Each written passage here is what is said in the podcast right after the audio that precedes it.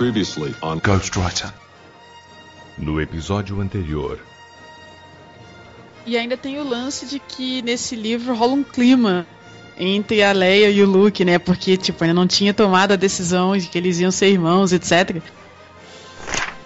Não, e não que a Lucas estivesse ligando pra isso, foi realmente o, o, os, os, fãs, né, os criadores de RPG, a Lucas, de novo, tava nem aí pro Star Wars nessa época, né? Então tem umas coisas assim bem legais que você não esperava ver em Star Wars. Sim, o lado feio da rebelião, de afinal ter sido um bando de terrorista.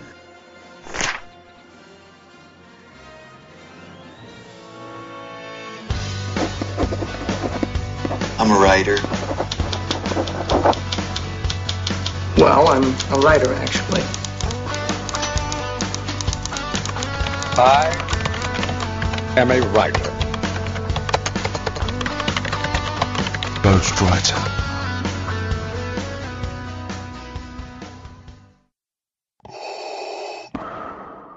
E agora, a continuação do episódio anterior.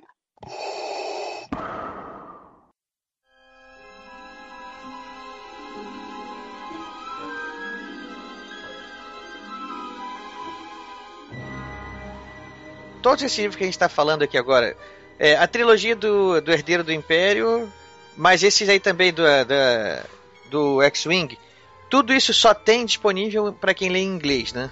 o Herdeiro do Império já saiu em português é, e as continuações saem agora. O que rolou com a Disney? Né? Foi uma negociação longa é, com eles e a nossa proposta foi é, lançar Legends escolhidos a dedo, que valia a pena, e tentar lançar o máximo do novo cânone. Qual é a diferença de Legend para Canon dentro do, dentro do universo? Bom, agora que há alguns anos, quando a Disney comprou a propriedade Star Wars, é, o que eles fizeram? Eles pegaram todos esses livros que a gente falou até agora, e, e até 2013, mais ou menos, e colocaram tudo como legends, ou seja, são lendas. Podem ter acontecido, podem não ter, não preciso me comprometer a isso nos próximos filmes. Que era impossível. Era impossível os caras é, estudarem todos esses livros, verem todos os detalhes e, e terem que se prender a isso para continuar a história. Então, todos esses livros que a gente está é, tá lançando, que foram lançados antes de 2013, são considerados legends. E agora, o que está saindo é, com o aval da Disney não é mais lenda. Então, os, esses novos livros, é, que já foram lançados, tem cinco anunciados, eles são realmente parte da história de Star Wars que está. A história oficial, né? Do universo oficial. oficial né? Exatamente. Aquilo que o André falou, que vale o que está na tela, agora vale tudo que a Disney está lançando, que eles estão considerando como cânone. Então, a gente vai lançar alguns, mas depois a gente fala, mas é bom o pessoal se inteirar, porque tem muita gente com dúvida com isso, mesmo no Facebook da Aleph, muita gente pergunta aqui que, que é Legends, o que, que não é, o que, que significa isso. É, até nos quadrinhos que a Panini está lançando e nos livros da Aleph, né, tem aquele selo Legends. Então tudo que tem o selo Legends é, não faz parte do, do cânone atual da história de Star Wars, vamos dizer assim. Uma coisa é, que foi resolvida há dois anos, né, pra cá. É, né, assim. É. Antes e, valia tudo ou não valia nada. Né? Exato, acho que esse é, esse é o grande lance agora, porque antes sempre tinha aquela briga entre os ah, não, porque o universo expandido vale como história. Ah, não, não vale porque o Lucas não considera quando faz os filmes, só vale o que está no filme. Então, mesmo entre os fãs era uma discussão. Agora isso meio que está claro. Os livros, tudo que é lançado é, é, com o aval da Disney, faz sim parte da história, independente do formato. Voltando Mas, à organização da Lucasfilm, é, existia um maluco também com uma função lá dentro que era medir o nível de cânone das coisas. Acredite, isso existia e ainda existe. Era um cara que marcava assim, por exemplo, o que tudo que foi visto na tela, né, de Star Wars, né, tudo era cânone máximo. É nível G, eles chamavam, que é nível George. Né? Tudo que George criou e colocou na tela era o nível G de cânone. A partir daí vinham outras é, é, é, denominações internas da Lucasfilm para resolver determinadas coisas. Isso também é uma. Esse é um detalhe. Muitos dos detalhes que eu estou falando aqui estão num livro que a Aleph vai lançar, que é sobre Star Wars, mas, mas não é ficção, que chama-se Como Star Wars Conquistou o Universo. Que é um livro que é é, é um livro de não ficção, é um trabalho jornalístico que, que esmiuça tudo de Star Wars. Todas essas pequenas bobaginhas e informações de enciclopédia que eu estou dando é porque esse, exatamente esse livro é uma grande reportagem enciclopédica sobre tudo de Star Wars, sobre como Star Wars se tornou o que, o que é. Então me diz uma coisa, qual é a informação cânone? O Han Solo atirou antes ou não? É o que está visto na tela, eles, eles atiram simultaneamente, como pela última revisão do filme. Isso é uma roubada, né? Isso, não estamos entrando no mérito das questões. Então, você me perguntou o que é cânone. O que é cânone é a última da última da última revisão da troca de efeito especial. Ou seja, ainda da... bem que ele vendeu, porque se continuasse na mão dele, daqui a pouco ele, ele, todas as refilmagens. Ninguém a... ia tirar. É, não ia ter tiro. Não ia ter por tiro. Exemplo, naquilo que a gente falou em off, uma série de Star Wars, por exemplo, é, chegou ao cúmulo de matar o Chewbacca. Chama-se a, a, série uma nova Ordem Jedi, série literária chamada Nova Ordem Jedi, que começou, para começar com um bang, com um pé na porta, inventou de matar um personagem, o sorteado. Depois de três dias de brainstorm entre os editores, e acredite, Han Solo esteve na parada para ser quem ia morrer, foi o Chewbacca, certo? Menos tiveram um bom senso de. de bom. Aí, enfim, mataram o Chewbacca né, nessa série. E o autor, que é o R. Salvatore, até uma vez pediu desculpas.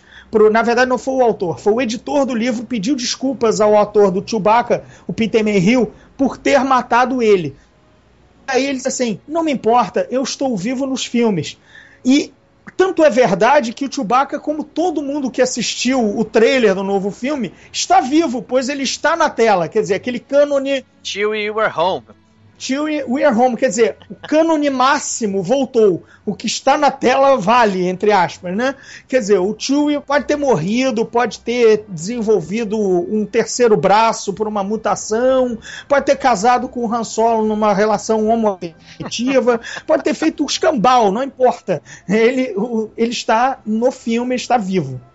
E até falando um pouco também de organização da Lucasfilm, hoje em dia tem um, um, grupo, né, que eles chamam de o Lucasfilm Story Group, o grupo de história da Lucasfilm, a equipe de história da Lucasfilm, e eles são os responsáveis por controlar esse cânone. Então, eles aprovam as histórias e agora, desde o começo, né, eles estão tendo essa preocupação de que um livro não é, é, contradiga o outro livro ou que não entre em conflito com o filme e tudo mais. O que pode ser bom por um lado, mas também pode ser uma armadilha para Disney, né? Porque eles têm que ter uma garantia bem forte de que as histórias que vão ser publicadas serão histórias boas, né? Porque imagina o, o, o cineasta que vai fazer o filme do Boba Fett e o Boba Fett estava numa história mega ruim em algum dos livros, e aí o cara. Pô, como é que eu vou trabalhar com essa história, né? Então, é, é, é, pode ser bom e pode ser ruim, né? Vamos ver como é que vai ser agora no, no desenrolar da espera pro filme. Pegando, pegando o que a Priscila falou, na verdade eu tenho um pouco de pé atrás com isso, porque foi um, um mesmo um, um story group né, igual a esse que decidiu matar o Chewbacca há 10 anos atrás, entendeu? Sabe? São Ele já tinha um story tudo. group na. É, é, como também eu falei agora, não importa. Assim, as, as, editoras mudam e as pessoas mudam, e aí vem novas regras com novas pessoas. Parece, parece exatamente muito corporativo, e é, né? Assim, não, trocamos a gerência, agora vai entrou um cara super entrosado, moderno, trouxe novas ideias e a equipe dele, aí 10 anos depois, o cara, ou seis, o cara se, se muda de emprego vem um outro cara energético, cheio de ideias, aí muda tudo de novo. Então, é, esse story group louvável, tô aqui batendo minhas palmas, pô, bacana, mas eu já vi um story group de Star Wars matar o Chewbacca há 10 anos atrás, entendeu? Então, Exatamente. Não é lá grande... Grande garantia, né? Grande garantia não, de alguma é coisa. É zero garantia de que as histórias vão ser boas. Talvez é. seja uma garantia de que tá, serão amarradas. Coerentes. É isso, elas estão amarradas. De coerência, é isso que eu ia falar. De repente a intenção é manter uma coerência, porque à medida que mais histórias e mais livros vão sendo lançados, é, o cuidado que você tem que ter nos detalhes daí para frente se torna cada vez maior, né? Porque, por exemplo, aquilo que vocês falaram, num desses livros, o Han Solo dá um passeio por Tatooine, e aí foi a sétima vez que ele foi, foi a terceira vez que ele foi, foi a nona. Entendeu? Então, a partir do momento que tem um, um story group aí que, que tá compilando essas informações, pelo menos para organizar a coisa, né? Isso não vai ser garantia de que a história vai ser boa só porque citou corretamente quantas vezes ele foi lá. Mas pelo menos ele não vai. É, às vezes no caos saem coisas boas, né? Os, os primeiros livros de Star Wars não tinham esse controle e eram excelentes, tanto que o, o a própria Aleph está mais pensando desse passado e nesse, nesse momento atual está tendo cuidado entre as coisas mais soltas. Solta não é solta porque tá, porque tá voando por aí, é porque não é amarrado em uma série específica, né? Tá sabendo catar as pérolas no meio dos porcos, digamos assim. Muito interessante. É, eu tô lendo um livro que, que é, chama Cultura da Convergência, é muito legal, do Henry Jenkins. E é de 2007, ele já fala exatamente isso que está acontecendo agora. Isso que a Disney está tentando com Star Wars é, nunca aconteceu antes, né? A, a, própria, a própria Lucasfilm tentou, a Disney está fazendo com a Marvel, mas diversas mídias contarem uma só história é uma coisa que, meu, remete à, à Odisseia, sabe? É, de, de, meu, vai ter jogo, vai ter filme, vai ter é, livro, jogo de tabuleiro, sei lá, o que vai sair, todos esses estão construindo uma história só. E isso nunca foi feito. O Matrix tentou um pouquinho, é, mas nessa escala que eles vão fazer. Então é uma experiência muito boa de ver assim acontecer e de viver isso. Mas Daniel, você ia citar Sombras do Império, né? Que foi uma incipiente primeira tentativa disso, né? Fala um pouquinho.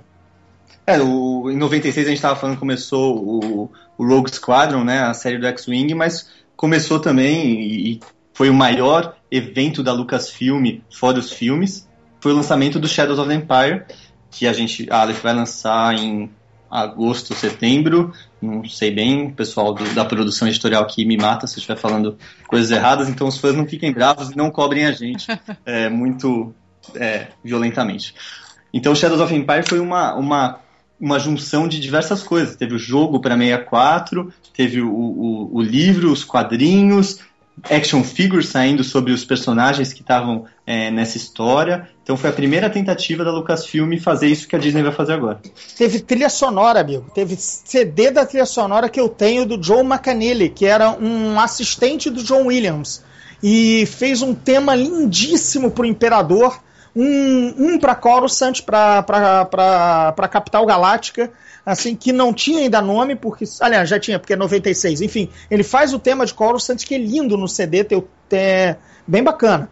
E essa série foi mais um pé na água para a volta de Star Wars dos anos 90, para a volta ler-se a Ameaça Fantasma, ler-se a trilogia, a, a nova trilogia. Porque, se você pensar bem, tá tudo muito encaixado. Porque em 96 eles lançam Sombras do Império, que é o filme sem filme, como eles chamam lá dentro, né? A movie without a movie.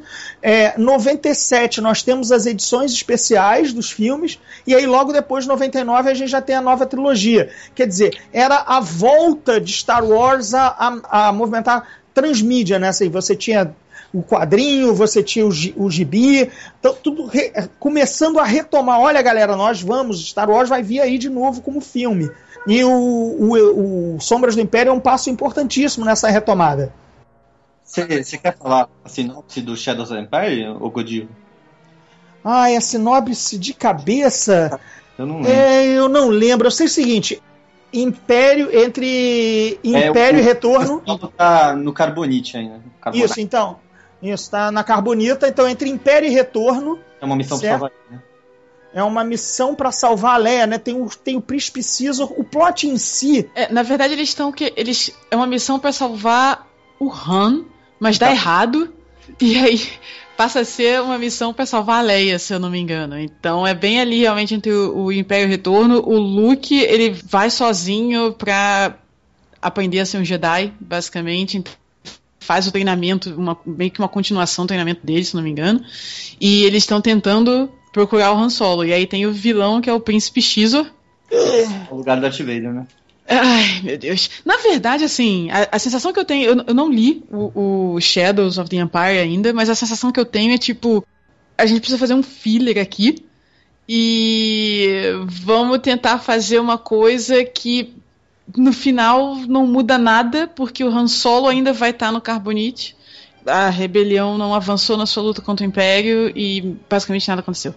Então eles fazem. Eles criam um sub-Han Solo que é o Dash Render. Dash Render. A gente não tem o Han Solo, então vamos criar aqui esse personagem que parece o Han Solo era- pra ninguém sentir falta. as fotos dele, porque tudo, como era transmídia, ele tinha um card game, ele tinha o gibi, né? Então ele tinha uma imagem dele, né? É, Tinha um então, joguinho. Tinha o joguinho, então ele aparecia, ele é claramente a personagem dos anos 90 cheio de pochete da Marvel. Então ele Uhum. tinha pochete na perna, no meio da coxa, sabe? Cartucheira no meio da perna. E ele tinha umas ombreiras que lembram o Cable da Marvel também, dos X-Men, sabe? Então era um negócio. Ele usava mullet também, não? É um meso mullet, tá? Ok? Meso mullet. Cara, ele, o Dash Render é um festival de erros, sabe? É, A nave dele, inclusive, parece a Millennium Falcon. parece a Outrider, que é uma mode um modelo acima da, da- do Han Solo, que é uma. A do Han Solo é YT 1300, se eu não estou enganado, e a dele é uma YT 2400. Se isso, sim, isso é ser nerd de Star Wars, meus amigos. Ah, porra, uma nave é 1.3, a outra é 2.4, né? Pô, O príncipe Xizor é um vilão, é um lagarto, Xizor. é um lagarto erótico, porque ele tem feromônios que deixa todo mundo muito louco por ele. A Leia quer dar pro lagarto. É, Cara, cara, e, e só, pi- só piora porque é o seguinte, ele é um vilão que ele é líder criminal recebido na corte do imperador. A gente sabe que o império foi formado a partir da corrupção do Senado e tudo mais, mas o, o, o Palpatine era lawful evil. tá? Ele não vai permitir um bandido, entendeu? A- agir dentro do império, amigo. Por mais que ele seja mau, ele é lawful, ele é um império tirânico do mal, mas ele tem não, não ele cria leis próprias, mas o cara é como se o Fernandinho Beiramar, entendeu? Participasse do governo. Sabe? Não, não, não, não faz sentido, sabe? Porque ele é uma figura no- cri- notoriamente criminal. E ele aparece nas reuniões, ele tira onda com o Vader. Sabe? É um negócio assim que faltou sensibilidade para um bom vilão. Tem, tem muitos fãs que têm um apelo muito emotivo com, com essa história, exatamente por ter sido a transmídia, né? Muitas pessoas começaram. Foi o primeiro jogo decente, eh, se não me engano, fora de PC, né? De Star Wars em console.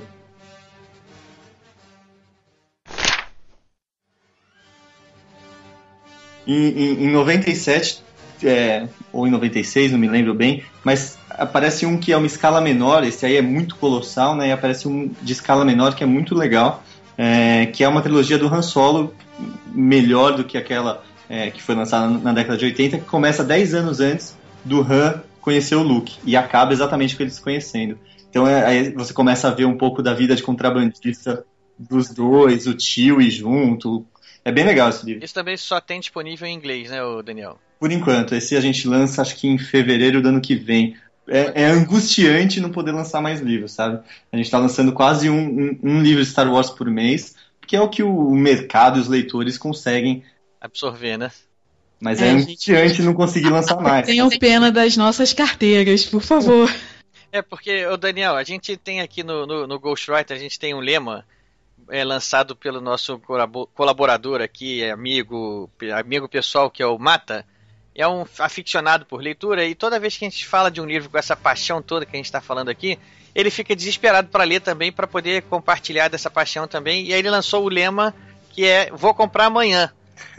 E a gente está aqui ouvindo aqui, eu estou ouvindo, eu não li a maioria desses, desses livros aí, eu estou aqui é, ouvindo essa a Priscila falando sobre a trilogia do Herdeiro do Império, do Herdeiro do Império, depois sobre a X-Wing, pô, já me deu uma vontade de, pô, vou comprar amanhã, mas cadê o Daniel?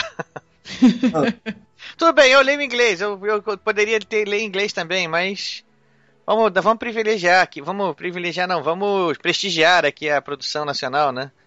Eu sempre fui muito, muito chato com, com literatura é, e, e tinha, quando eu era mais jovem, um preconceito com mídia tain, né, que são é, livros que saem de, de séries de TV, de filmes, etc. Mas é, foi com o Herdeiro do Império que eu perdi esse... Falei, meu, isso aqui é muito bom, isso aqui, independente de ser Star Wars ou não, se fosse qualquer outra coisa, o cara construiu uma puta história que dá... Meu, tem viradas incríveis, tem cenas épicas, então, meu, não é um limitante ser uma mídia tain, sabe? É bem legal. É, algumas outras séries aí que também foram lançadas é, paralelas a essa que a gente já comentou. Tem mais alguma aí que mereça menção? Olha, a gente está falando pouquíssimo, até porque merece sempre quase não ser citado, que é a trilogia nova, mas a, aqui Eu tava ali, evitando até agora. eu estava evitando até agora, mas, por exemplo, o livro do Darth Maul é bem bacana, tá? o Shadowhunter ou algo assim, é bem legal, porque mostra ele sendo, não sendo já escolhido pelo. É, é- é a preparação para a ameaça fantasma. Porque você não tem dimensão como ele era importante como aprendiz. Diabos, né? O Palpatine teve o Darth Vader como. Darth, Darth Vader foi péssimo, foi bem carioca. O Darth Vader como, como, como seu pupilo. Mas antes dele teve o Darth Maul. Esse cara era bom. Você não sabe, ele morre logo no primeiro filme. Então, nesse livro, explora Desperdício o de vilão, né? desperdício e vilão. Esse livro mostra ele agindo como, como capataz, como o Daniel brincou, né? O lance do leão chácara do, do, do, do, do Palpatine, é, fazendo uma missão assim. De, de desestabilizar a Federação de Comércio, a Trade Federation, para exatamente levar nos, nos acontecimentos do Ameaça Fantasma. Então você vê uma utilidade para o Darth Maul. E também é o livro do vilão, né? O Caçador Implacável, a figura misteriosa, aqueles chifres, ele chegava e dominava, cortava, dava pirueta, o cacete a quatro. Então é legal ver isso em livro. É, é bacana ver. É, é um livro também standalone, né? Sozinho, divertido. A aventura virar página rapidinho. Não é grande literatura, não, gente. Turn Pager, né? Turn pager, exatamente. Então, page turner. Um page turner rapidinho que você lê rápido. Então esse do Darth Maul é bem bacana. Tem outros que é uma série chamada Coruscant Nights, que é Knights com, com noite mesmo, não é com K de cavaleiro não. É, que é uma um- é é uma ambientação no ar, aproveitando aquele lado que aparece na, no Ataque dos Clones, da, de Coruscant ter vários níveis, ter vários, sabe, ambientes escuros e fumaçados naquela cidade megalópole. É quase que um Blade Runner de Star Wars, Legal, entendeu? Legal isso. Porque tem um detetive que tem um leve traço da força, bem leve. Por isso que ele não foi escolhido no, quando era moleque, mas ele tem lá seus insights e ele levou isso para a vida de detetive. Olha, que, olha só que uso bacana de, de, de, de, de- de construção de personagem de Star Wars, Tô sabe? aqui pensando, tô querendo comprar amanhã já também, Gordinho. Esse eu gostei pra caramba. Pega aqui em casa, cara. Eu, te, eu tenho esses pockets todos do Coruscant Knights.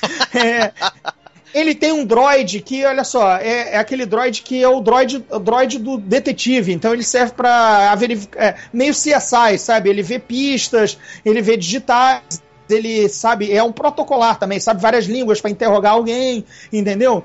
Ele tem lá suas manhas. E lá pelo segundo livro tem um crossover dele com o Darth Maul, porque o Darth Maul tá, tá realizando uma missão pro, pro Palpatine, passando geral, e ele, como pré-Jedi, né, o cara, um detetive meio Jedi bunda, sem que não foi lugar nenhum, ele tem uma noção de que o inimigo dele é um lado negro da força, sabe? Mas ele não, ele é ignorante no, no- na parada. Aí ele assim, pô, vou ao templo ou não vou? Mas ele não vai ao templo porque ele, é- ele é, como é que é? Ele é traumatizado por não ter sido escolhido como Jedi, sabe?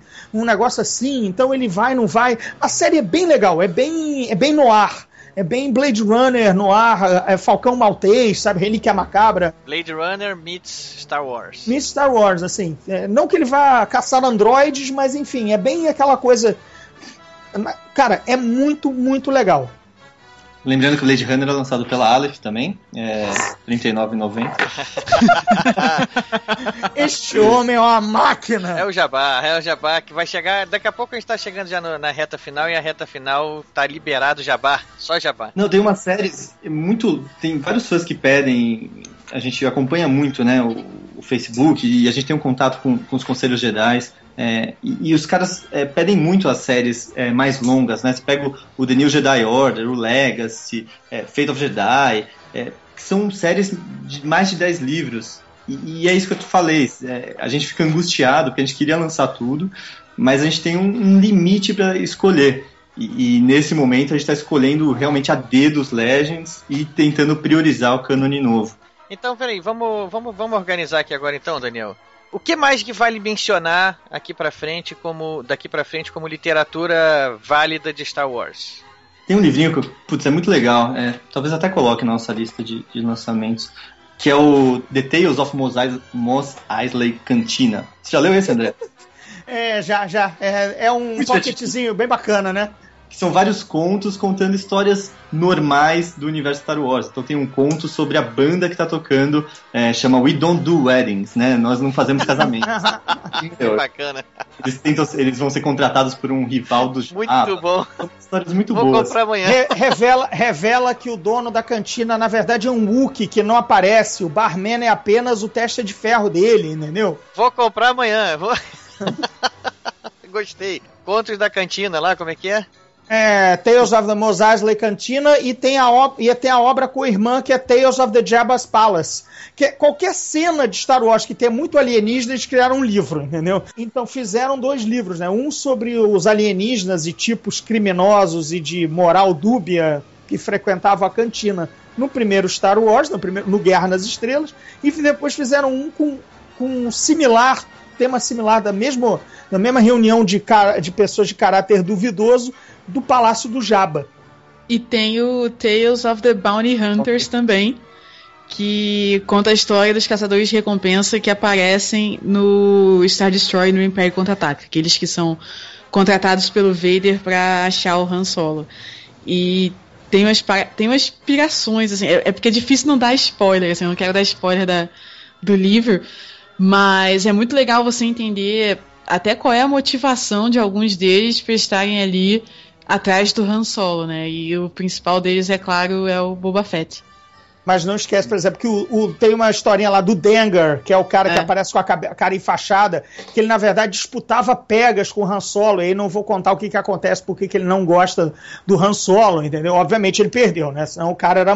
Se o cara se perdesse para ele, o Han Solo era o melhor amigo, né? Mas não. Né? Então, se ele tem uma rusga com o Han Solo, acho que ele perdeu, né? Aquela famosa frase, né? Quem bate, esquece, né? Quem perde, apanha. Quem, quem, quem apanha, lembra, né? Exatamente. quem apanha lembra, mas quem bate esquece. é, eu te venci numa corrida, né? Coça, é, coça o queixo Han Solo. É mesmo, cara? É, eu perdi minha esposa, filho, mulher, apostei tudo, perdi. Pô, nem lembro da tua cara, cara. Foi mal aí. Já venci tantas coisas. É por aí, né?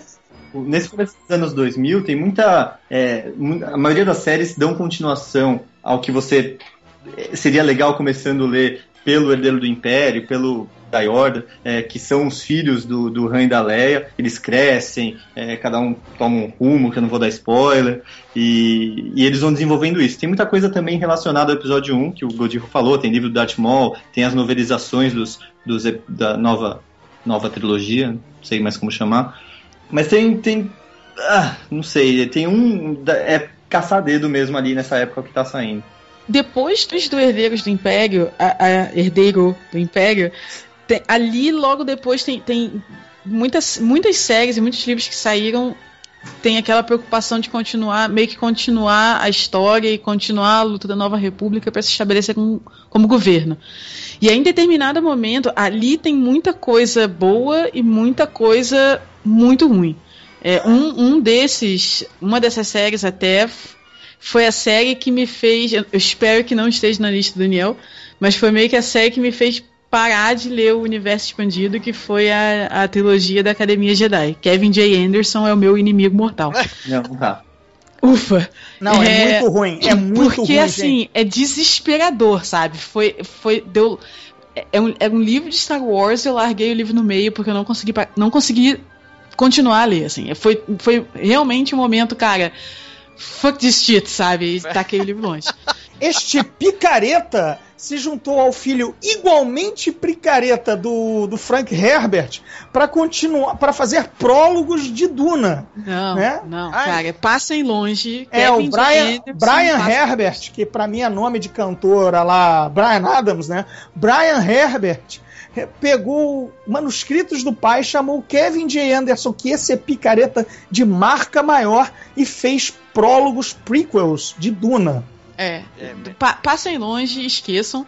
Então, assim, depois ali do, do Herdeiros do Império, é realmente é, é, pincelar mesmo, porque tem muita coisa boa e tem muita coisa muito ruim. Então, eu diria Herdeiros do Império, os, os livros da série X-Wing são muito bons. Os livros do Stackpole, no geral, são muito bons. Aí você tem é, mais livros do Zan. Ele faz uma duologia depois em que ele retoma alguns dos personagens que ele criou, que é a série é, The Hand of Thrawn, né? A mãe do. A mãe. a mão do Thrawn. Ah, pode ser a mãe também, pô. Também. Você sabe. Sem É, dar spoiler. São dois livros, o Spectre of the Past e o Vision of the Future, e são dois livros muito legais também, que ele retoma alguns dos personagens que ele criou que viraram favoritos, tipo a Mara Jade e o Talon Card. Então, esses dois são muito legais. Ele lançou um livro também chamado Tatooine Ghost, em que ele aí a gente já tem a trilogia nova e ele leva o Luke para Tatooine para tentar descobrir o passado da família. E tem algumas conexões bem legais com, com a trilogia nova. Eu, eu, eu confesso que eu tenho um pouco de preconceito com o material pré é, A New Hope, mas eu tento, tento pegar as minhas menções da trilogia nova aqui e ali. Depois desse do, do Hand of Thrones, aí a gente entra na New Jedi Order e a gente estava comentando antes de séries longas, assim, o grande problema que eu vejo com séries super longas como a New Jedi Order é que você pega toda a, a, a qualidade errática do universo expandido e você concentra tudo em uma série só. Então você tem na New Jedi Order um Vector Prime, que é um livro, o primeiro, né, que é um livro mais ou menos, e aí logo depois você tem o Dark Tide 1 e 2, que são do Stackpole, que são muito bons, e aí você tem Agents of Chaos 1 e 2, em que a qualidade já cai um pouco também, então é muito difícil você acompanhar uma série na mesma disposição, uma série tão longa assim, porque é muito. É, é, a qualidade varia muito dentro daquela série, e é, é muito difícil de acompanhar. Nessa época também, a trilogia do, do Han Solo que eu falei, tem é, o- os Tales, que, que também a, a Priscila e o André comentaram, e tem um ou outro muito legais, sei lá, o, a- o livro que até o Godiro me indicou, o, A Estrela da Morte, né, que é bem, bem bacana, e, e outros livros que tem que realmente pensar nessa época. No fim dos anos 2000 começa a ficar é, interessante. Tem muito também spin-off de. Tem spin-off do Galaxy, que era um jogo, tem spin-off do, do Old Republic e, e do- das, das, das animações também. É, lembra, é assim, quando saiu também o, o. Ameaça Fantasmas, né? Eles tentaram fazer todo um apelo a, também ao lado infantil de Star Wars, porque lembra? Ameaça Fantasma é o Darth Vader como pequeno Anakin. Então, tem conto, tem uns livrinhos assim mais para jovem adulto e criança, do jovem Anakin Tatooine, depois também o Obi-Wan como Padawan, jovem do Qui-Gon Jinn. As capas são divertidas, que as capas são cinema, são de foto, são capas fotográficas. Então essas capas são muito bizarras. Você vê assim um Obi-Wan jovem na base do Photoshop, com uma modelo fazendo a coleguinha Jedi dele. Lá atrás um Liam Neeson de um outro filme, com a cara retocada ali para parecer o Qui-Gon Jinn. É, é dose, amigo, é dose. Posso aproveitar para fazer um, um momento jabazinho, mas é por- É- esse é o primeiro, né, o, Vontade. Daniel? Inclusive, inclusive, a gente vai fazer o seguinte agora que eu vou. A gente vai já partir agora já para a reta final. Cobrança? Não, e, e, e na reta final aqui agora eu vou pedir, vou deixar que vocês. Ah, não, ainda falta tanta coisa para falar. Falta muita coisa, então vamos em frente. Não, o André tá falando das capas e vou falar rapida- rapidamente o, o quão tesão assim é, é trabalhar com, com Star Wars. A gente tá. E quão difícil também, porque a, a Disney é muito protetora né, do- de toda a obra é, que ela cuida e ainda tá se habituando a, a Lucasfilm, a Star Wars. E a gente tá com um trabalho de capas tão cuidadoso, assim, o Herdeiro do Império. é, a gente fez a capa com o Mark Simonetti, que. E todas as capas que a gente está lançando são exclusivas do Brasil é, com o Max Simonetti que fez a capa do Guerra dos Tronos, Nome do Vento, e meu, sei lá, foram 40 versões até chegar naquela, e, e o, o Kenobi também a gente lançou com uma capa muito melhor que a original, e o Provação que a gente lançou agora, a gente também contratou alguns artistas que trabalharam em Assassin's Creed, é, um- uma, uma agência europeia, para fazer essa capa. Então, capas gringas são horríveis, mas a nossa é coraçãozinho, assim, a gente tá cada, cada sketch que chega dos artistas, a gente, sabe, vem todo mundo da e falando, caralho, que legal. É, é muito legal esse, esse momento de trabalhar também.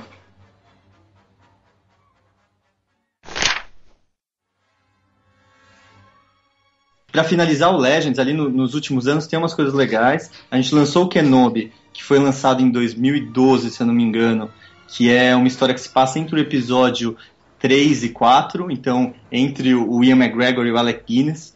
O, o, Kenobi, o Obi-Wan deixa o Luke em Tatooine e conta um pouco do pós deixar o Luke em Tatooine. O que, que acontece? Esse livro é muito legal porque ele mostra, ao contrário dos outros que a gente falou, que emulam, por exemplo, o Herdeiro do Império, o, o feeling de estar assistindo Star Wars, o Kenobi mostra o potencial do universo expandido, porque é praticamente um western. É, o Kenobi escondido, não podendo mostrar quem ele é, então aquele, né, tipo aquele pistoleiro misterioso chegando no deserto, e ele começa a se envolver com uma comunidade local e tenta não se envolver, mas não consegue, porque ele ainda está angustiado. E no meio disso tem uns uns textos, umas meditações deles com o Qui-Gon Jinn. Então é, putz, é um livro que eu gostei muito, assim, e foi o segundo que a Aleph lançou. E a gente lançou o Provação agora em May the 4th, né, o 4 de maio, é, que é o dia universal Star Wars, etc. Universal, hein, não mundial. Universal. que conta mais ou menos no período do filme que vai sair. Então ele se passa 40 anos depois. Também é Legends, igual Kenobi, mas são histórias meu, incríveis, que independente se é Legends ou não, vale a pena ler. O Provação conta uma história que se passa 40 anos depois do, do último filme. E então o Luke, a Leia e o estão com 60, 70 anos. E o Lando chama eles para ajudar ele num, num, problema que ele está tendo numa mina. E, meu, é um livro divertidíssimo e, e já dá para sentir um pouco como vai ser ver os três com, com, com mais idade no, no episódio 7. Bom, então finalizou Legends. É, Legends, então, até aí, a gente então deu uma. Deu uma. Como é que eu vou dizer? Mencionou tudo que valia a pena de Legends, né? Porque não dá para mencionar tudo, é claro. A gente pode ter até falado o nome das séries aqui, de algumas séries aqui, mas certamente tem coisa que ficou de fora, mas a, a produção é muito grande, né? É, tudo é mancada. O, os fãs sabem muito mais do que é, o fã como entidade coletiva sabe muito mais do que qualquer pessoa ou empresa, né? Então é, é difícil falar que a gente citou todos que valem a pena. É, então, o pessoal pode comentar aí no, no Ghostwriter o que, que vocês acham que valem a pena para o pessoal ler. E, vamos lá, isso a gente está falando de todas essas histórias que foram carimbadas como Legends depois que a Disney assumiu, né? E são histórias que foi a Priscila que falou, né? São histórias que foram tiveram esse carimbo que significa são lendas, são boatos que se ouviu, a gente não tem como confirmar se são histórias verdadeiras ou se tem uma coisa tá romanceada aí, né? Tá exagerada para poder dar um tom de é, assim, também não vou dizer também que nada disso aqui presta, jogue fora, claro que não, mas todo, toda essa produção não garantimos que isso aqui será é, observado nas produções futuras. É, embora o, meu, a Disney pagou 4,1 bilhões de, de dólares pela propriedade, né? Então você vê eles pegando Guardiões da Galáxia da Marvel, por exemplo, que era uma coisa esquecidíssima, e, e revitalizando com o filme. Então nada garante que, meu, eles têm é, 200 livros ali e milhares de personagens já criados é, que eles podem usar, né? histórias incríveis. Então nada garante que eles não peguem realmente coisas daí para usar daqui para frente. Séries de TV, barato do selo Legends é isso. Eles não tá desmentindo, não tá dizendo que isso aqui é uma coisa. É, é, é, um universo paralelo. Isso aqui é um universo que eu não garanto se, se, se é verdadeiro ou não, né? Exatamente. São coisas que ouviu-se falar por aí que tal história aconteceu. E a gente pode chegar mais pra frente e falar, e a gente confirma coisa daquela história ali, ó. Um detalhezinho ou outro ali, a gente vai, vai aproveitar, assim. É, quem criou esse nome é um gênio, Legends. Parabéns aí. É, quem criou esse filme que criou esse nome tá de parabéns. é, tirou do bolso uma solução, né? Na verdade, para um, um problema. Como, como diria o Obi-Wan no Star Wars, né? Foi como se milhares de almas, de vozes gritassem e escalassem. Foi quando a Disney avisou, né? Olha, não vale nada do universo expandido, né? Houve aquele grito geral dos fãs: Meu Deus, e agora? Que sempre foi uma briga, né? O que, que é cânone, o que, que não é. Ah, o meu cânone é maior do que o seu, né? Besteiras do gênero. E o que vale mais, o que, vale menos. E de repente não valia nada, né? É, a, a Disney foi o árbitro final. Olha, não vale nada. Mas chamar de Legends pelo menos dá um alento que você não não perdeu exatamente seu tempo durante 30 anos lendo e colecionando, se apegando com alguns personagens inventados. Tem uma história curiosa de. Aí, se vocês quiserem cortar depois, mas é, vale como simbólica também, que é os livros do 501, como que fala, André? Five oh First, né? Five é chato, dizer, é chato, chato, dizer isso, né? Mas é Five oh First. O Five oh First Squadron, que na verdade. Legion, Legião, Legião. Five oh First Legion, é, que foi um. Eram diversos fãs, é, começou com poucos fãs, mas foi crescendo, que começaram a se vestir de Stormtroopers. E eles criaram uma fantasia para eles, que eles eram a, a, guarda do Darth Vader e que eles eram a tropa de elite entre os Stormtroopers. E, e depois o Timothy Zahn conheceu eles em eventos e cria um, um, uma série de livros sobre esse esquadrão. E depois o Lucas meio que oficializa isso em, em colecionáveis, em, em, até cita em filme, acho, né, André? Não, citar não, não é citado, mas você sabe que aquele esquadrão que entra no Templo Jedi para passar o rodo nos, nas criancinhas Jedi com o Anakin já sagrado Vader, já é o 501st. Então é, é, uma coisa também inédita, os fãs influenciando na criação de, de conteúdo e sendo legitimado. Então Star Wars é, é groundbreaking assim nessa relação com fãs.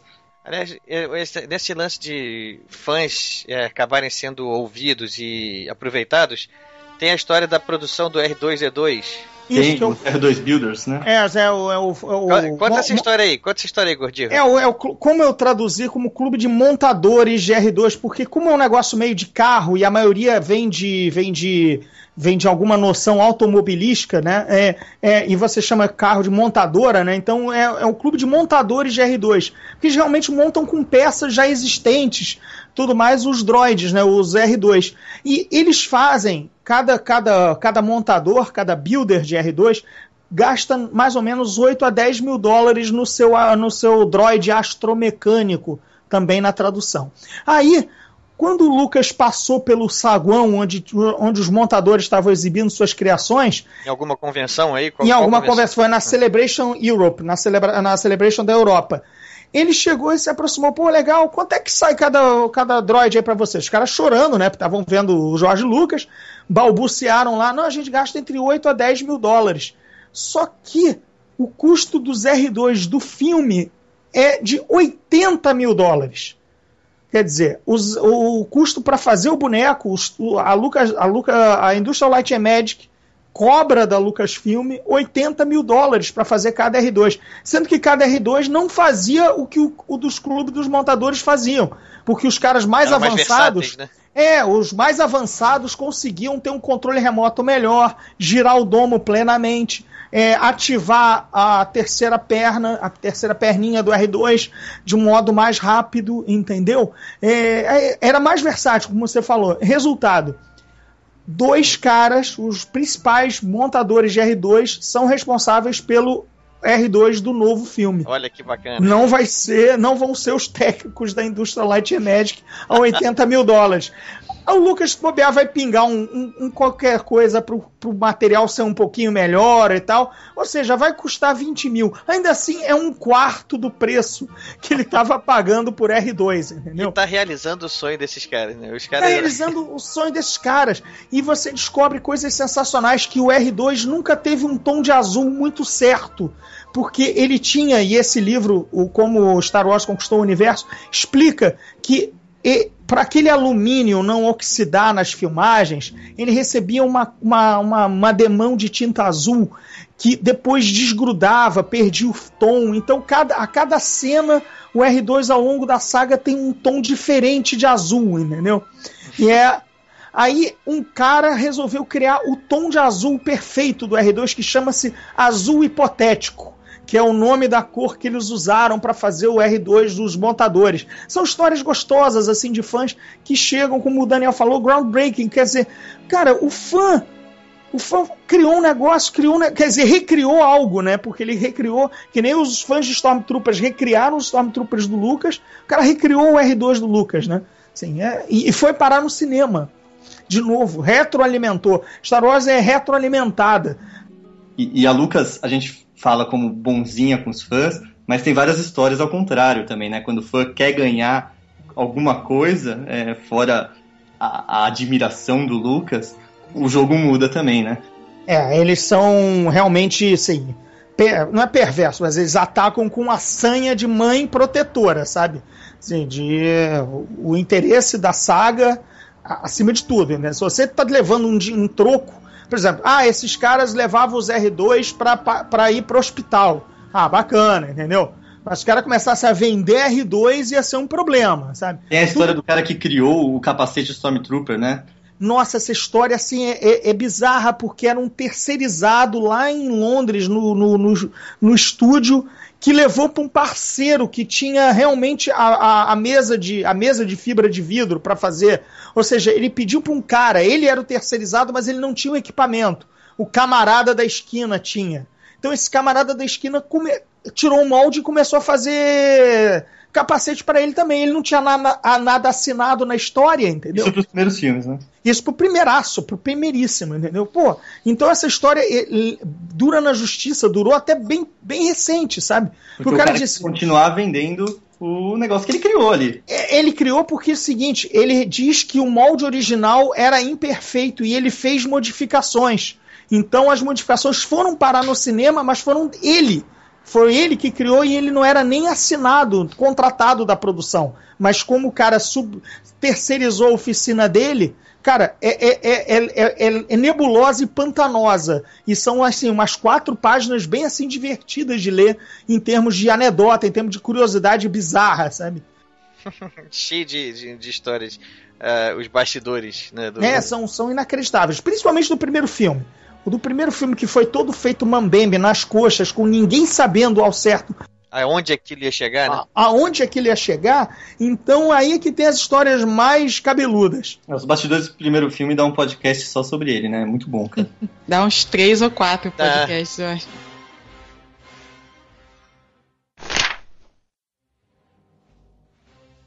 Bom, é, voltando para os livros que estão saindo agora do novo cânone, fora o que o André é, avisou, é, falou que é um, um episódio perdido do Clone Wars. Se eu não me engano, foram anunciados cinco é, romances, né? Foram anunciados diversos outros ai, ai, ai. quadrinhos, enciclopédias, é, livro de adesivo. É, o pessoal da Disney manda as coisas pra gente, a gente fala, meu, não dá, não dá. É muita coisa. Então, eles anunciaram 20 livros que chama The Journey to the Force Awakens. Bom, a gente vai lançar os quatro que tinham sido anunciados que são cânone. Então é o A New Dawn, que conta uma história com os personagens do, do Rebels, que é bem legal. A gente fez uma capa também exclusiva do Brasil. É, a gente vai lançar o Tarkin, que conta a história do verdadeiro vilão aí do, do Uma Nova Esperança. Vai, vai lançar o Lords, né? Lords of the City, que deu uma, um chabu, uma divulgação aí, porque foi a primeira vez que tem um personagem oficialmente gay no universo Star Wars. E o Heir to the Jedi, que o Godiro tá lendo, que é um livro em primeira pessoa do Luke. Fora isso, anunciaram o Aftermath, que esse sim vai fazer a ligação entre o episódio 6 e 7, que é o começo de uma trilogia. A gente quer lançar, mas depende muito, porque só vão lançar no fim de agosto lá fora, e tem é, proteções com texto, a gente não pode é, ver. Então, assim que sair lá fora, assim que eles conseguirem liberar o manuscrito pra gente, a gente vai correr para traduzir, para tentar lançar ainda esse ano, mas é, eu não garanto. Vai ser mais difícil esse. Tradução pai Gordirro? É, eu. eu Gordirro queria... não quer, tá fazendo Não. Não, não tô fazendo é, anos, anos doce, não. Eu tô. É que eu quero pegar o Force Awakens mesmo, entendeu? Eu quero. Eu quero Aí tem a novelização do Force Awakens, que também ainda não. Claro, só vai ter o. Quando sair é. o filme, né? E tem mais um que a gente vai lançar, só que é Legends, que é muito divertido, que é o Death Troopers, que são Stormtroopers zumbis. Death Troopers. Esse Death Troopers fez um sucesso tremendo, porque. Cara, porque zumbis, né, gente? Porque zumbis, né? Porque, porque zumbis. Por que não porque, zumbis, né? Por que não? Né? É. Porque, e, e, é a história mais velha da ficção científica barata que você pode imaginar. Vamos lá. Nave perdida no espaço, à deriva, é encontrada por outra e as pessoas vão fazer aquela missão de reconhecimento e, claro, tem um horror monstruoso lá dentro que são o vírus de zumbi ou whatever, enfim. Cara, quantas vezes você já não viu essa história em, em, em seriados... Soa familiar, né? É familiar, né? Digamos que soa familiar. Firefly fez isso, Star Trek já deve ter visitado, com, na época do Kirk, umas duas naves assim, o Picard umas 25, Uau. entendeu? É, Alien, é, Alien ninguém visitou, né? Ah, não, eles visitaram no planeta, é verdade. É. Eles visitam no planeta, eles não encontram boiando no espaço, mas o tema é esse, né? Assim, é, o, o filme de horror, o Enigma do Horizonte, né? Uhum. O que vai a nave que vai pro inferno e volta, entendeu? Vai pro buraco negro, mas o buraco negro leva pro inferno. Enfim, é mas só que é muito legal, cara. Stormtrooper zumbi. Acabou. Tá justificado. Stormtrooper zumbi tá justificado. É, é, é, acho, que foi a, acho que foi a sinopse mais curta que a gente falou no podcast inteiro, né? E vem cá, e quando é que vão lançar o Stormtrooper vampiro? Ah, aí é, aí, aí é demais, gente. Tudo tem que ter um limite. Tá, Olha, mas a gente tem as bruxas de Datomir, que já tem um poder com a força. Eu Olha. acho que vampiro, vampiro, já deve ter existido em algum gibi ruim da Marvel dos anos 80.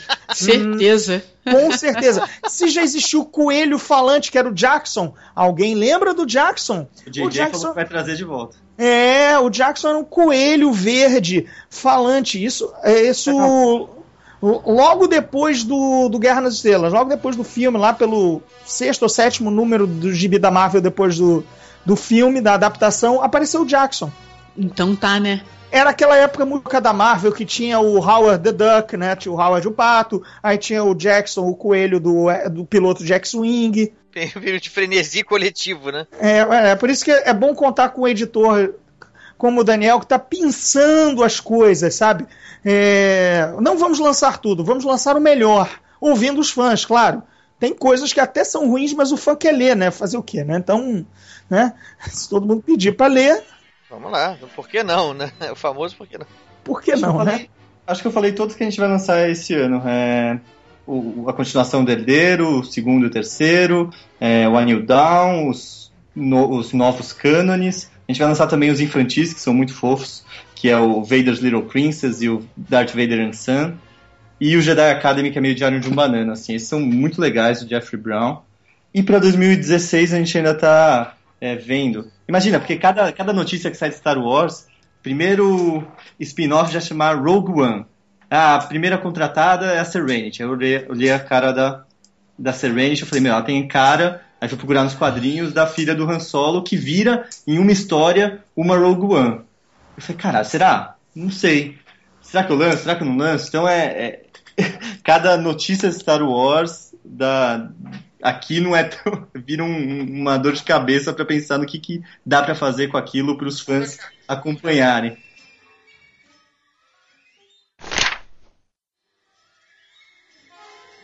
O que faltou mencionar no campo da literatura Star Warsiana? Não sei nem como, como denominar isso. Começa aí, Godinho. Cara, a gente mencionou tanta coisa. Não sei, eu vi uma foto de hambúrguer agora no Facebook, aí eu me distraí, peraí. volta, volta. Eu tô, eu tô querendo saber, assim, o, de tudo. A gente já falou, acho que certamente, do essencial, da obra mais representativa do universo Star Wars. Mas eu queria saber, ficou alguma coisa que vale a pena a menção? Que a gente não. Cara, eu lembrei até do Coruscant Knights, era um negócio que já tinha me saído da cabeça, por mais que a série fosse legal, que era o Blade Runner encontra Star Wars. Então acho que eu cheguei a esse fundo do poço, tão assim do, do detalhe do detalhe, que a partir daí não, eu não. Não, não, não espreme mais nada, né? Não espremo mais nada. Dessa estrela da morte já saiu muito turbulência, não dá mais o que sair. Então vamos fazer o seguinte: Daniel, eu vou, vou convocar você aqui agora, então, pra gente, na nossa reta final aqui, fazer a despedida. O Jabá tá liberado. Fala então pra gente todos os lançamentos aí, dá uma, dá uma resumida em tudo que, isso que você já falou ao longo do programa. Dá uma resumida em tudo que já foi lançado, que vai ser lançado daqui pra frente. Que nosso ouvinte aqui também já tá ao ponto de querer comprar tudo amanhã. Peraí, deixa eu abrir o cronograma que é muita coisa. É, enquanto o Daniel abre, eu acho que, como a gente a gente acabou não falando muito dos quadrinhos, eu acho que vale mencionar a série que a Panini está lançando agora, é a série Legends, que é bem legal. Eles meio que eles voltam, né, ao período entre a New Hope, entre o episódio 4 e o episódio 5. E eles contam uma história ali naquele período, logo depois da Batalha de Yavin, é, acompanhando a rebelião, procurando um novo lugar para sua base. E eu acho legal porque a, eu, eu não li muito dos quadrinhos, mas o pouco que eu li, até dos livros, a Leia tá sempre naquela aquela coisa senadora, diplomata, né, cuidando dos bastidores políticos e tal. E nessa série ela tá bem mais ativa. Ela comanda um esquadrão de X-Wing, ela, ela, X-Wings, ela tem o, o uniformezinho dela lá especial. Ela, ela, ela é a a líder de uma operação secreta da rebelião para essa descoberta da nova base. Então, é uma série bem legal e é Legends, né? Eu já sei que a nova a, a Marvel tá lançando agora os novos quadrinhos, né, do, do novo cânone de Star Wars e tem uma revista que é só da Leia. É uma minissérie em seis edições que é Princess Leia, que inclusive foi o quadrinho mais vendido dos Estados Unidos em março. Tipo, o quadrinho mais vendido. Não foi o quadrinho de ficção é... científica, nem o de Star Wars. E nem entre os mais vendidos, não, né? Não, não. Foi o quadrinho mais vendido nos Estados Unidos em março, que eu tô doida pra ler. E a série nova de Star Wars da Marvel é meio que a mesma coisa que a Dark Horse estava fazendo é da Panini, que é contar ali o período entre, entre a New Hope e o Império. Mas enfim, como tá saindo aqui no Brasil, vale a pena porque a série é bem legal. Vai ser a do Lando também, tá? Lando 1 já está, sai em abril. Abril, então já saiu. Então é maio, alguma coisa assim. Esses meses que já estão ocorrendo, eu me perdi na data. Então vai ser a série do Lando. Para, para as três pessoas do, do Brasil que são fãs de Lando Calrissian, eu estou avisando a, a minha, os outros dois colegas, que vai sair. É, agora nos Estados Unidos está saindo essa série nova, Star Wars. Está saindo uma série do Vader e a série da Leia. É, a série então, do Vader tem, é assim, é, é, é, tem que sair, né? O primeiro é. de Star Wars é, que a Marvel lançou na nova, na nova, no novo canon é Vader. Não dá, é o homem. O homem vende qualquer coisa de Star Wars. Né? Ele, ele, tem um grande histórico, inclusive, que bom que a, a Priscila falou, porque já estava remoendo aqui. Tem uma história dos anos 80 que, desculpe aí o leitor, eu não sei se saiu aqui, ah, saiu aqui no Brasil na revista do Hulk né, que era quando a, quando a Abril lançava Marvel e lançava na, na, na revista do Hulk entraram Star Wars, entrou os gibis de Star Wars a, americanos, que é a história de uma, um cabal de, de oficiais imperiais que querem matar o Darth Vader, cansados de serem, é, enfim, mortos a qualquer pequeno erro, né, é, ou que, a, que até eram do Vader, mas é que ele atribuía aos subalternos, eles fazem uma tentativa de golpe de Estado. Essa história é muito marcante. Né? É, Darth Vader Must Die é o, é o, é o, é o, é o título que é, é berrado pelos, pelos oficiais imperiais numa meio que uma tábua redonda, com as mãos dadas, sabe, dizendo isso. É, é bem bacana essa história é, é, é, é, histórica, porque ela já foi recontada de outras formas ao longo do, da, da, da, série da Dark Horse. Também teve que meio quase uma refilmagem. Também imperiais tentam dar um golpe de Estado e matar o Vader. Sabe? É, oficiais. É, é, bem, é bem bacana. Essa história é. Quem puder caçar. É, em sebos e tudo mais, é na revista do Hulk, se não me engano, 23, 24 ou 25 da abril dos anos 80 tá? Isso aí é um gibi é provavelmente sebo. sebo mesmo. Isso é provavelmente 1985 no Brasil, 86 com aquela com a, quando quando a Marvel já até tinha parado de lançar a gibi de Star Wars lá fora e aqui a gente sempre muito atrasado na época da abril das cronologias da Marvel, né?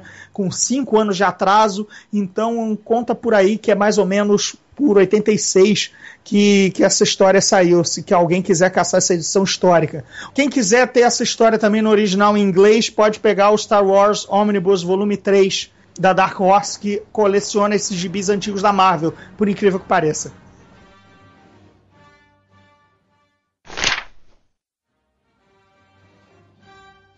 Bom, então Daniel, chegou a sua vez aí. Estamos estamos agora com a, na, na, reta da despedida aqui agora. Eu vou te pedir para fazer uma compilação aí de tudo que a gente falou, de tudo que vai ser lançado pela Aleph, de, do que já foi, do que vai ser lançado, o que, que a gente pode esperar aí para pra gente poder comprar amanhã e dar vazão a essa vontade que deu aqui agora de mergulhar, de submergir nesse mundo aí tão fantástico de Star Wars. Vamos lá. Bom, primeiro agradecer.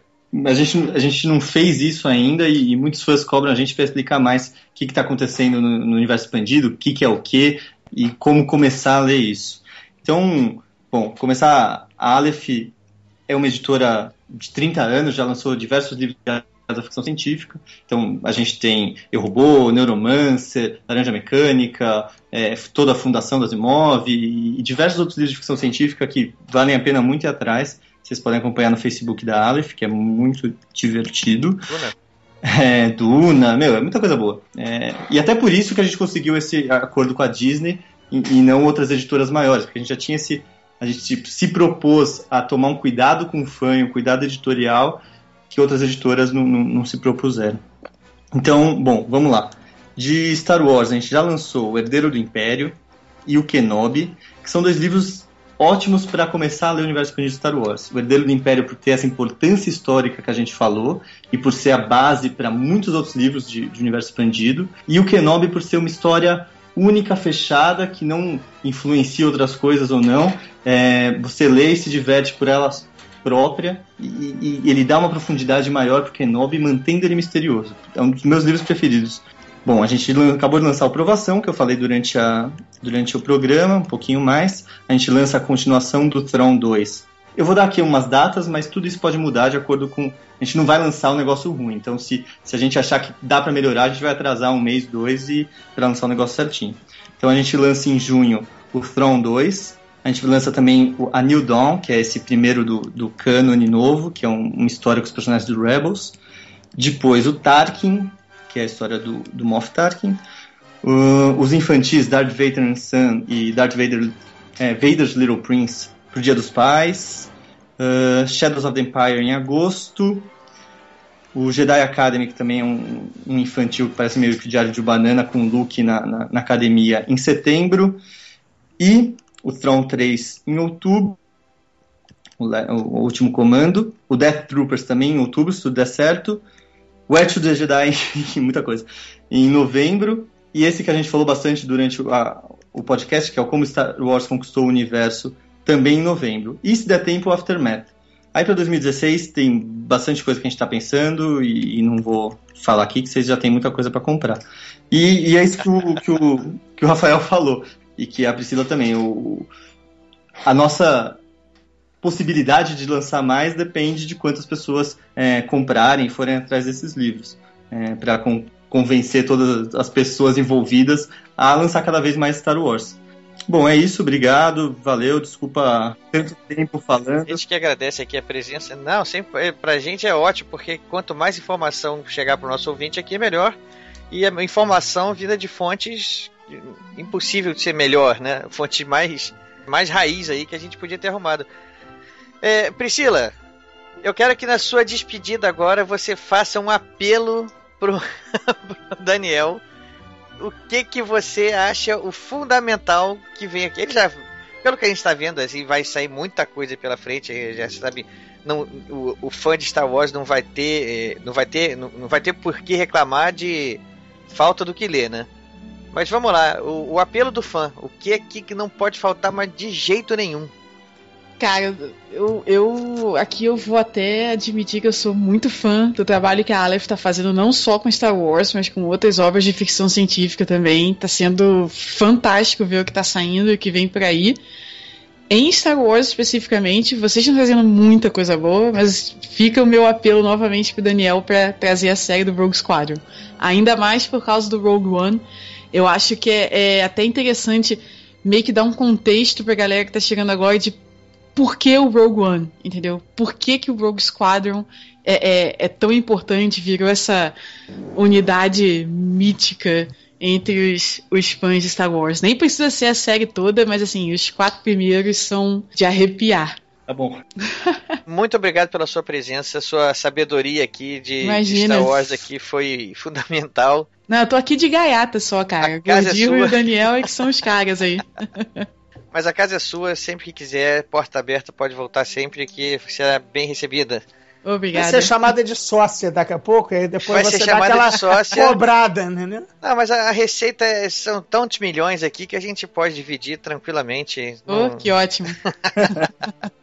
Gordirro, você, cara, vamos lá. Sua despedida aí, seu jabá também, do que você tá fazendo aí, das suas produções aí, vamos lá.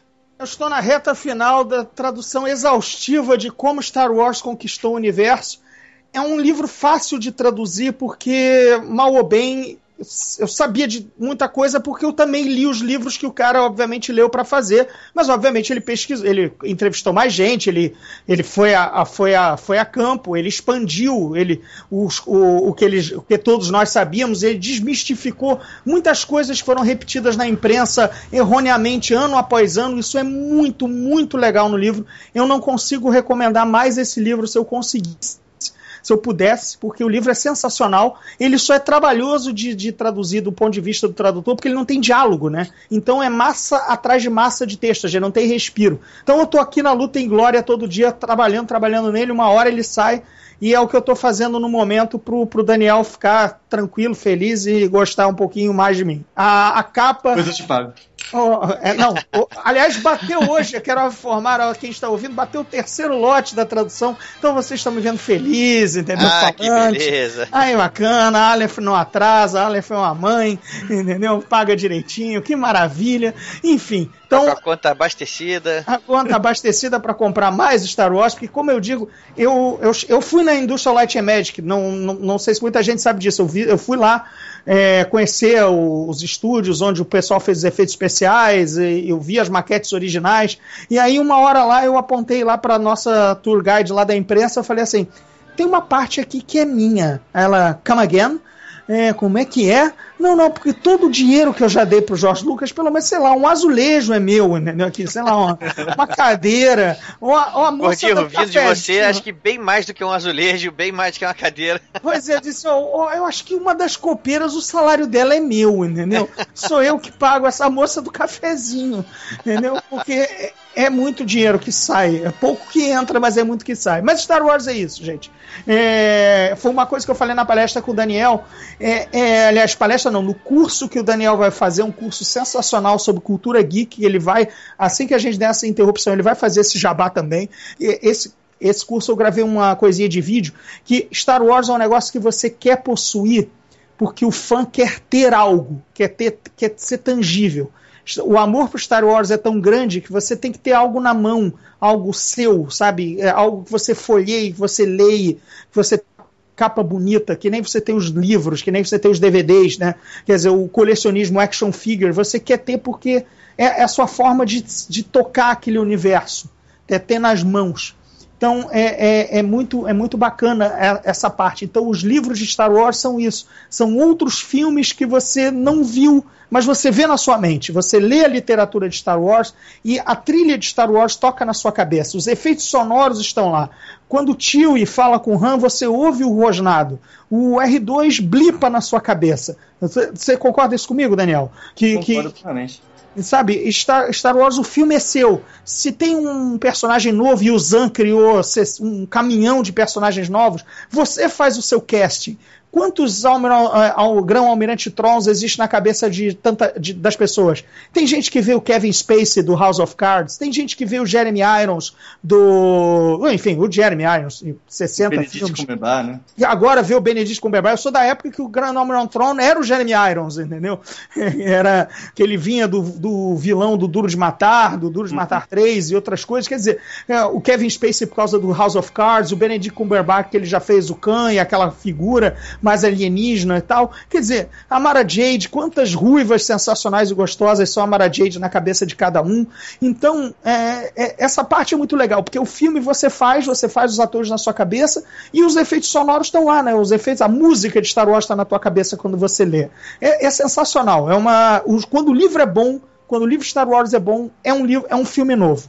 Sabe, é isso. Acho que a Priscila concorda comigo também, né? Quando ela, quando ela, ela pelo amor que ela fala do X-wing, você vê os caças, você vê a batalha, sabe? Com É, certeza. isso, isso é Star Wars. Poxa, ó, tá, eu tô arrepiado a falar essa besteira, porque é isso. É uma declaração de, de comprometimento mesmo eterno, né? Isso é mais que um casamento. É, mais, mas tem. Pô, é o meu relacionamento mais antigo, é com Star Wars. É, é, é uma assim, coisa. Né? No outro dia, alguém. Eu postei uma foto que eu tirei. Num desses Star Wars Days da vida, eu postei umas fotos que eu tirei com a Carrie Fisher e com o Mark Hamill numa Celebration. E aí alguém colocou aqui, olha, velhos amigos, hein? Eu falei, cara, é, não, é, não é amigo, é família já, sabe? Porque, porque você. E, e, eu acho que os livros ajudam muito nisso, porque você tem os filmes, mas os livros eles vão mais fundo naqueles personagens que você ama. Então, os livros são uma maneira de você estar sempre em contato com a sua família, sabendo o que eles estão fazendo, acompanhando, é uma maneira de você estar tá mais próximo daquele universo que encanta, assim. Então, sim, é, é uma declaração de amor e acompanhar os livros, o, o tempo que a gente acompanha os livros e quadrinhos é, é, muito por causa disso, é a conexão, é a maneira de você estar tá ali, sempre perto daquele universo, vendo o que, que a sua família está fazendo. É, é, é tipo, quase o Facebook. Quando você tá lendo o livro lá, que você vira a última página, assim, dá aquela, aquela sensação de vazio, né? É, tipo isso. É aquela sensação de, pô, meus amigos foram embora, agora cadê eles de novo? Tem que encontrar de novo em alguma outra ocasião, alguma outra situação. Exatamente. E aí tem que esperar o próximo livro. Então, Daniel, lança, apresse isso aí, porque é, essa sensação de vazio aí, o pessoal vai começar a procurar. Todo mundo tem que comprar os três que já saiu. para ajudar a saírem mais, né? Ajudar a sair mais. Isso aí. Porque o chefe só vai continuar postando Star Wars enquanto estiver entrando a verdinha. Se não entrar a verdinha, Star Wars entra no seu Dark Times outra vez, entendeu? o Ghostwriter tá aqui fazendo a, a, ajudando aqui a criar essa vontade de comprar amanhã, porque no fundo a gente sabe que é um, uma, um universo, né? Estou falando de todas as mídias que ele é lançado, mas que cria tantos fãs e com essa relação tão íntima, como a gente está vendo aqui o Gordinho, a Priscila falando, é um universo que vale a pena para quem não tem essa intimidade buscar ter, né? Então, nosso ouvinte aqui, que é, que é leitor também veterado, que gosta de, de ouvir sempre as nossas dicas para comprar amanhã, tá aí um universo que tem que ser mergulhado mesmo, tem que emergir, tem que assim, dar tchau pro mundo por algumas horas, abrir o livro e entrar na X-Wing e começar a batalhar. É isso aí. E o, o bom da, da Aleph é tá fazendo o que nunca foi feito pelo brasileiro, né? Porque a gente lê inglês e meio que dane-se. Tá bom, eu compro em inglês e leio. Mas, sabe, se não saísse aqui, não saísse bacana, não é sair por sair. Tem que sair bacana. E tá saindo bacana. Aí sim o, você pode mergulhar, porque você tem certeza que você vai ter. Porque é muito triste você só ler um livro e não ter acompanhamento, não ter. Pô, o Daniel aqui gastou um latim dele já tem lançamento até o final do ano, cara. Pô, não, não, não tem como você não entrar, entendeu? Ah, é, sabe aquela não série. Não vai ter de... falta de material pra Sabe aquela série de TV né? que você tem medo de acompanhar porque, ah, isso não vai pra segunda temporada e eu vou perder meu tempo? Sabe isso, né? Uhum. Ah, não vou deixar vingar pra ver se tem uma segunda temporada. Não, já tá saindo. A Aleph tá tá, tem garantido livro até o final do ano e já tá pensando no ano que vem. Então, amigo, não tem porque não ler não Star Wars. Desculpa, é isso aí. Cai dentro. Cai dentro. Daniel, depois daquele dinheirinho, viu, Daniel? Você ia falar alguma coisa, mas. mas... Pessoal, eu agradeço a presença de vocês aqui agora. Deixa eu fazer mais um jabá e o Godinho também, Godinho, você não falou do seu livro. Ah, ah meu Deus, eu ainda não falei do meu livro. É, o Portão de Inferno, pô. Portão não, deixa, inferno. não, deixa o Daniel falar. Deixa o Daniel falar vai que lá. ele é o dono da série Star Wars do Brasil. Então, olha só, deixa eu fazer uma coisa, deixa eu fazer um pedido. Então, vamos fazer essa segunda rodada de despedida de novo agora. Tá. Mas eu quero que vocês falem, façam uma coisa também, porque é a tradição do programa. Imitem o personagem Star Wars. É, é, imitem um personagem Star Wars e. É, e digam pra gente que livro que vocês estão lendo nesse momento. Isso é uma tradição que a gente faz pergunta para todos os convidados que vêm aqui, é, na hora de despedir, falar qual o livro que está lendo no momento. Então vamos lá. Essa segunda rodada de despedida agora com, essa, com esse pedido especial. Começa com a Priscila, né? Priscila imita o personagem e qual livro você tá lendo? ah, meu Deus. Pode ser em inglês? Fica à vontade, é contigo mesmo. Why you stuck up, half-witted, scruffy-looking nerve herder? tá aí, bonito. Gordinho, fala aí, Gordinho. Quem foi? Ele tá rindo. Tá. Foi a Princesa Leia. Se a galera não pegou o quote. É, o quote famoso da Princesa Leia. E o livro que eu tô lendo, inclusive, é da Aleph. É A Mão Esquerda da Escuridão, da ah, Ursula Le Guin. Eu também tô lendo esse, eu ia falar esse. Ó, foi mal. Então vamos lá, a mão esquerda fala de novo. A, A mão esquerda da escuridão, da Úrsula K. Le Guin. É o livro do momento aqui em casa. E qual é a sinopse? Sinopse sem spoiler, só pra dar aquela vontadezinha da gente de, de comprar amanhã também. Bom, o livro acompanha um representante de uma federação galáctica. E quando, quando o livro começa, a gente tá acompanhando ele tentando convencer um planeta a se juntar a essa federação galáctica. E mais não digo. Ótimo, muito obrigado, Priscila. Sua participação hoje aqui foi fundamental. é, agradeço muito sua participação de novo. Daniel, vamos lá, seu, sua, sua despedida derradeira. Imitação de Star Wars. Imitação, vamos lá. tá, tá valendo, tá valendo, tá valendo, tá valendo. e o livro que você tá lendo agora, então, já é o mesmo da, da Priscila, né? Eu tô lendo Mão Esquerda que, nossa, fazia tempo que eu não li um livro tão bom. Ela eleva a, a fantasia, a ficção científica a um nível literário, meu, cada frase é, é incrível. Lapidado nesse negócio. Meu, né? é, é Ela é demais, cara. Ela é demais. Ela é demais. E eu tô lendo esse outro que eu comentei no, no meio do, do programa, que é para esse curso que eu vou falar já já, que é o Cultura da Convergência, que é um livro do Henry Jenkins, que ele fala de cultura de fã. Então ele fala como a cultura mundial tá, tá mudando por causa da influência de fãs. Então ele usa exemplos de fanfic de Harry Potter, de próprio Star Wars, é, de Survivor, de Matrix, para mostrar é, essa mudança de poder, o fim dos gatekeepers, né, do- dos grandes é, é, donos do, do, do que você vai ler, o que você vai- não vai ler. 50 tons de cinza tem uma origem disso aí, né?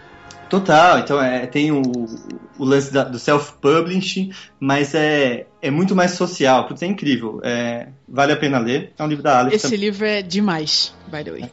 Obrigado, Daniel. Então só faltou agora o, o jabá do gordinho aí do Portões do Inferno. Isso, primeiro eu vou fazer a minha imitação de Star Wars, Sua né? imitação Star Wars, é claro, eu já tinha até esquecido, ainda bem que você lembrou. Vão duas, vão duas, que é Hello, what have we here? Lando Calrissian chegando pra Leia, Ah, Cheio, todo gostosão. todo gostosão nas barbas do Han Solo, querendo levar a princesa no beijo. E um, um outro elemento criminal duvidoso de Star Wars, que é Nejaba Nobada, Isa Yotoa. Que é, óbvio, o majordomo de Jabba, Bibi Fortuna. O homem, a lenda de Tatooine. Nejaba Nobada, Isa Yotoa. Que é né, Jabba não recebe, eu que recebo por ele, eu que falo por ele quando ele tenta dialogar com o C3PO. É, o meu jabazinho, é, olha, o livro que eu tô lendo, por primeiro, é o Herdeiro Heir to the Jedi, o Herdeiro do Jedi, não sei qual vai ser o título da Aleph, que é uma sinopse bem rápida. É uma missão solo do Luke Skywalker logo após o Guerra nas Estrelas, o nosso A New Hope, o Nova Esperança. Ele é uma missão solo sem o Han Solo. Haha, Piadinha ruim. É, a Leia acabou a destruição da Estrela da Morte, cada um foi pro seu canto. Né? A Leia foi cuidar do comando da rebelião, como era de se esperar. É, o Han foi pagar o caçador de recompensas, o Jabba e tudo mais que ele devia, e o Luke se vê meio perdidaço, assim. O Obi-Wan acabou de morrer, né? Morreu há, poucas horas na, na Estrela da Morte, que ele. E aí o Luke fica assim, tá.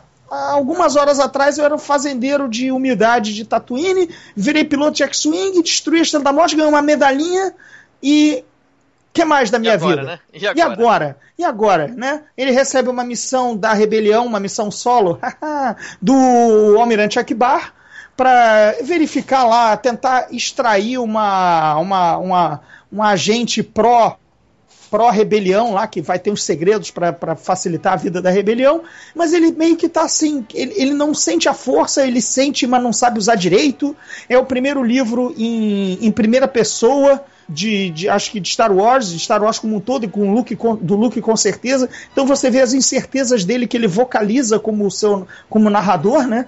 É, a Leia muito ausente, o Han não aparece, então ele vai se virar sozinho nessa aventura que, que ele fala, fala muito do pai, que ele não sabe, aquela aqueles velhos traumas do Luke ainda sem saber o pai, que o pai foi um grande guerreiro das guerras clônicas e agora ele é um grande guerreiro da rebelião, ele se vê seguindo tra a trajetória do pai, é bacana, tá, tá bacana, tô, tô lendo este no momento. E do jabá pessoal, eu vou lançar um livro editado pela Mariana Rollier, da, dentro da, da, da editora Rocco, que se chama Os Portões do Inferno, que Tal e qual Star Wars é uma fantasia medieval. Sim, gente, Star Wars é uma fantasia medieval, só que se passa no espaço, tá bom?